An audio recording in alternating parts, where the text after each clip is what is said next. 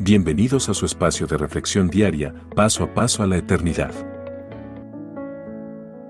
No hablemos mal de otros. Hablar de la vida de otros es uno de los pasatiempos favoritos que tienen algunas personas. En este pasatiempo no se habla de los aspectos positivos que tienen sus semejantes, sino de los aspectos negativos.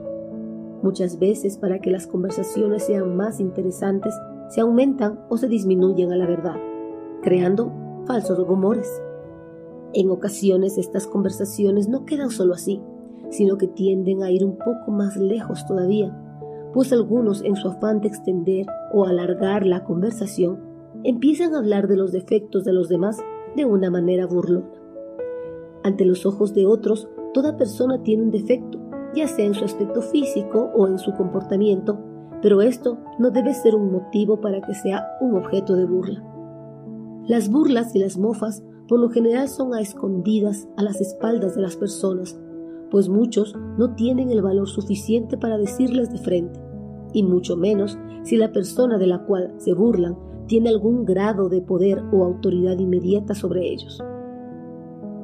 A las personas que les gusta pasar el tiempo burlándose de los defectos de otros, el rey Salomón les escribió el siguiente consejo. Nunca te burles del rey, ni siquiera en tu mente y no te mofes de los poderosos, ni siquiera dentro de tu dormitorio, pues un pajarito podría transmitir tu mensaje y contarles lo que dijiste. Eclesiastés 10:20.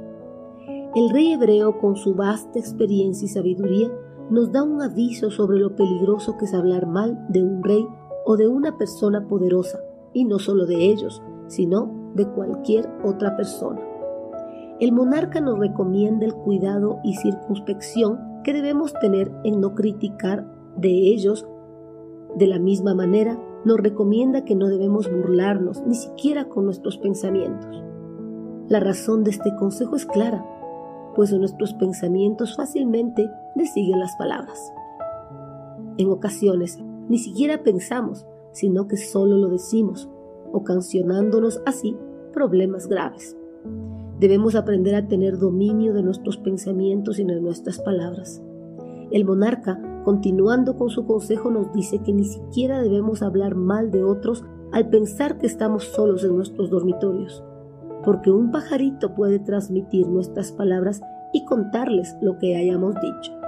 Literalmente no es un pajarito que puede llevar nuestras burlas, sino una persona que por casualidad pasó por nuestra puerta y escuchó lo que hablábamos o la misma persona con la cual conversábamos puede llevar nuestras burlas a los oídos de las afectadas.